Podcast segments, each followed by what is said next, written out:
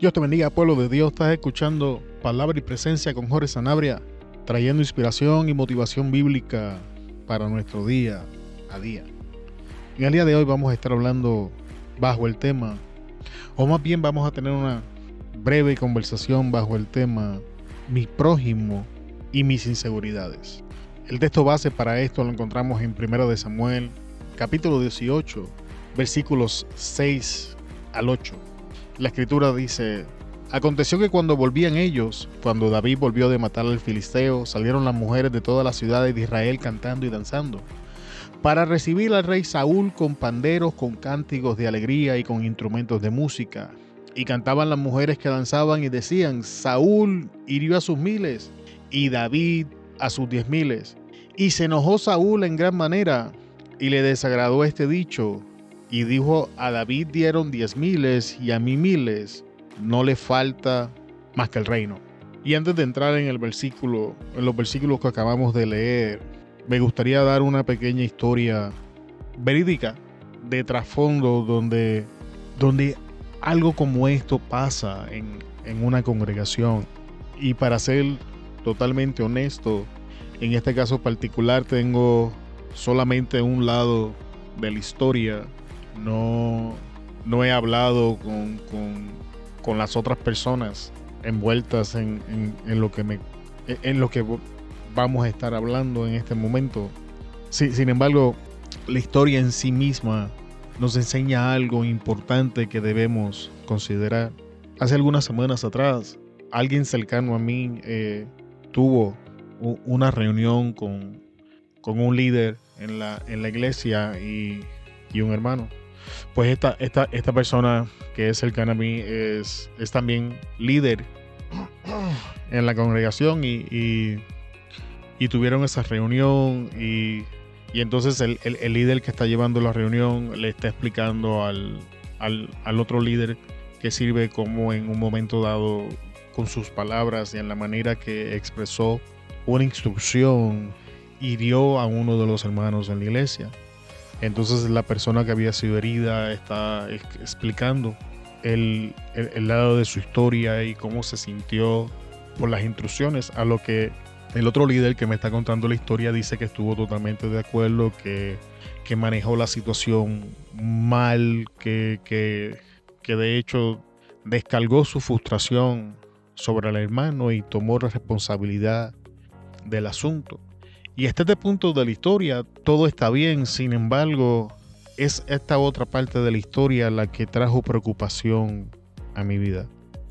Entonces este hermano que había sido herido por, por las palabras, procede y le dice que había tomado la decisión de dejar de servir en un ministerio porque este otro líder había hecho un comentario que apelaba a una inseguridad en la en, esta, en esta otra persona que estaba sirviendo y le dice, tú no sabes lo que yo lo que yo batallo y a veces las personas hacen bromas de eso y yo me río bien socito, pero por dentro me molesta y esto, aquello y lo otro. Y el líder que está llevando la reunión, por, por la versión que tengo, pues como dije, solo tengo un lado de la historia, no tengo el otro, no dijo nada al respecto, sino que en su silencio también hizo responsable a este otro líder por la inseguridad de este hermano que había tomado abiertamente esto sí lo voy a decir si la historia es como como la como me la expresaron este hermano tomó como excusa su inseguridad para soltar un ministerio dentro de la congregación y ahora el, líder que está haciendo la investigación de por qué el hermano suelta el ministerio está justificando la salida de esta persona del ministerio, haciendo responsable a su otro líder que le está sirviendo por detonar la inseguridad de esta persona. Y, esto es antibíblico, amado. Y esta, esta historia me ha puesto a pensar y a meditar seriamente en, en cómo estamos dentro de nuestras congregaciones. Amado hermano, estamos llamados a amar a nuestro prójimo. Estamos llamados a servirnos los unos a los otros. Estamos llamados bíblicamente a no cruzar las líneas establecidas como límites entre nuestras relaciones. Pero, amado hermano, no podemos hacer responsables a otras personas por nuestras inseguridades. No podemos tomar nuestras inseguridades como una excusa para soltar ministerios donde la verdad es que no queremos servir y esta es la excusa perfecta y por eso lo estamos haciendo. Amado hermano, eso no es bíblico. Y si, y si la historia va de esa manera, siento mucha tristeza en cómo el líder que estaba dirigiendo la reunión toma la decisión de reforzar la inseguridad del hermano por encima de la confrontación bíblica. Sin embargo, cuando leemos la historia bíblica, este verso que acabamos de leer en 1 de Samuel 18, los versículos de 6 al 8, esto acontece justamente después que David vence a Goliat. Y entonces David y Saúl descienden juntos. Y las personas del verso nos enseña que salieron a recibir a quién? A Saúl, no a David. Y entonces las mujeres comienzan a cantar. Y en el cántico están reconociendo la posición de Saúl. Sin embargo, están el, el propósito del cántico es reconocer las proezas de David en esta ocasión. Sin embargo, amado hermano, este cántico detona la inseguridad de Saúl. Este cántico provoca que Saúl vea en David un enemigo que no existía. David nunca en toda la historia bíblica hizo absolutamente nada para que Saúl lo persiguiera. La razón por la que Saúl persigue a David era su inseguridad. Era porque tenía miedo, tenía temores, estaba inseguro de la estabilidad de su reino mientras David estuviese vivo. De hecho, en una conversación con su hijo Jonatán le dice, ¿acaso no entiendes que mientras el hijo de David, eh, mientras el hijo de Isaí viva, tu reino no es estable?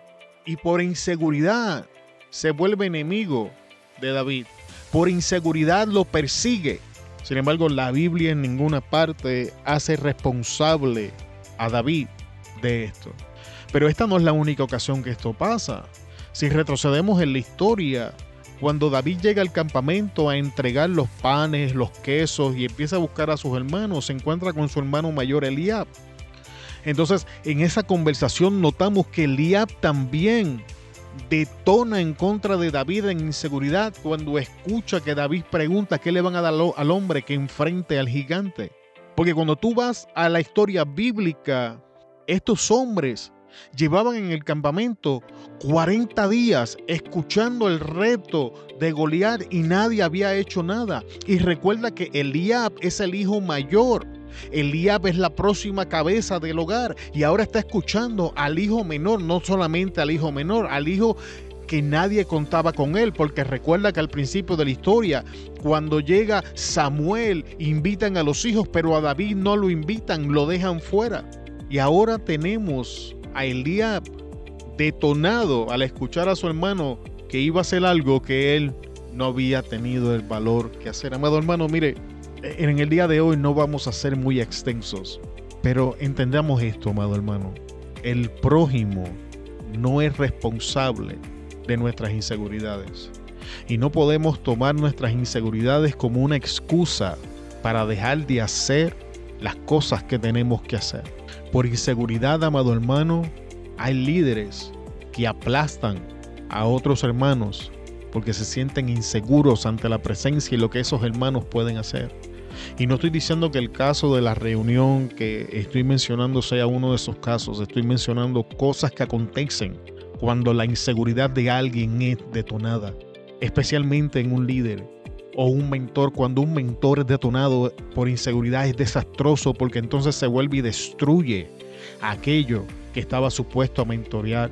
Tira al suelo aquello que estaba supuesto a levantar. Amado hermano, la inseguridad es algo terrible pero nuestro prójimo no es responsable y la Biblia no nos da el derecho de actuar en contra de estas personas. No sé cómo estas cosas se han infiltrado dentro de la iglesia, pero amado hermano, no está bien.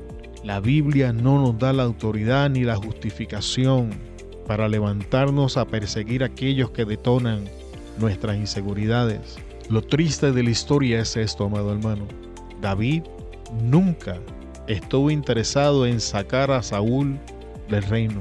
Durante toda la historia bíblica, Saúl lo persiguió.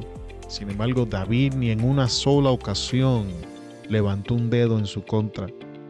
Y por su inseguridad, Saúl hizo un enemigo de un aliado. En ninguna parte de la historia es evidente que David tuviese interés en la posición de Eliab. Sin embargo, Eliab se levanta en contra de David. ¿Cuál es el final de la historia, amado hermano? El final de la historia es este. David, independientemente de toda la persecución que Saúl hizo, se sentó en el trono. Y Eliab, al final de la historia, se convirtió en la próxima cabeza de la familia, pero David seguía siendo el rey. ¿Qué quiero decirle con esto, amado hermano? Nuestras inseguridades no van a cambiar el curso de las cosas que Dios ha predeterminado. Nuestras inseguridades no van a ponerle un alto al progreso de estas personas. Nuestras inseguridades definitivamente le van a hacer la vida imposible a esa gente. Nuestras inseguridades definitivamente nos van a comprar enemigos que son totalmente innecesarios. Nuestras inseguridades nos van a llevar a perder gente que Dios trajo como aliados a nuestras vidas. Pero nuestras inseguridades no van a, detener el plan de Dios en la vida de nadie.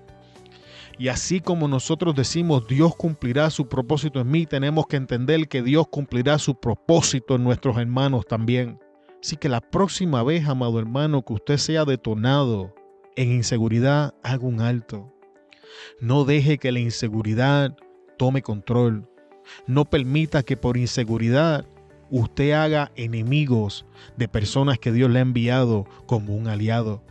No permita, amado hermano, que por inseguridad usted pierda recursos que Dios quiere poner a su disposición simplemente porque se siente inseguro, simplemente porque ve potenciar en estas personas. Amado hermano, eso no está bien. Recordemos esto, pueblo de Dios. Nadie es responsable de nuestras inseguridades. Y yo entiendo que hay personas que se dan cuenta que tenemos una inseguridad y comienzan a detonarla intencionalmente, pero no es de eso que estoy hablando en el día de hoy. De esa clase de persona, aléjate, esa clase de persona que con malicia detona tu inseguridad, que con malicia sigue metiéndole el dedo a esa área de debilidad, perfecto. Pero no es de esa clase de persona que estamos hablando en el día de hoy. Esa no es la clase de persona que era David. Así que, amado hermano, meditemos en esto y entendamos, nadie es responsable de nuestra debilidad de nuestra inseguridad. Y líder, cuando estemos haciendo evaluación en un caso, vamos a ser lo más recto posibles y a pedirle a Dios sabiduría y discernimiento para discernir cuándo es un caso genuino o cuándo es un caso de inseguridad. Y a pedirle al Señor que nos dé la habilidad a nosotros de entender cuándo estamos siendo detonados y estamos operando en inseguridad. Muchas gracias, amado hermano. Te bendecimos en el nombre poderoso de Jesús. En el día de hoy vamos a dejar esta corta charla hasta aquí. Una vez más te bendecimos en el nombre de Jesús y te agradecemos por llegar hasta esta parte de la enseñanza. Te bendecimos y se despide de ustedes Jorge Sanabria de Palabra y Presencia. Te esperamos en el próximo episodio. Hasta luego.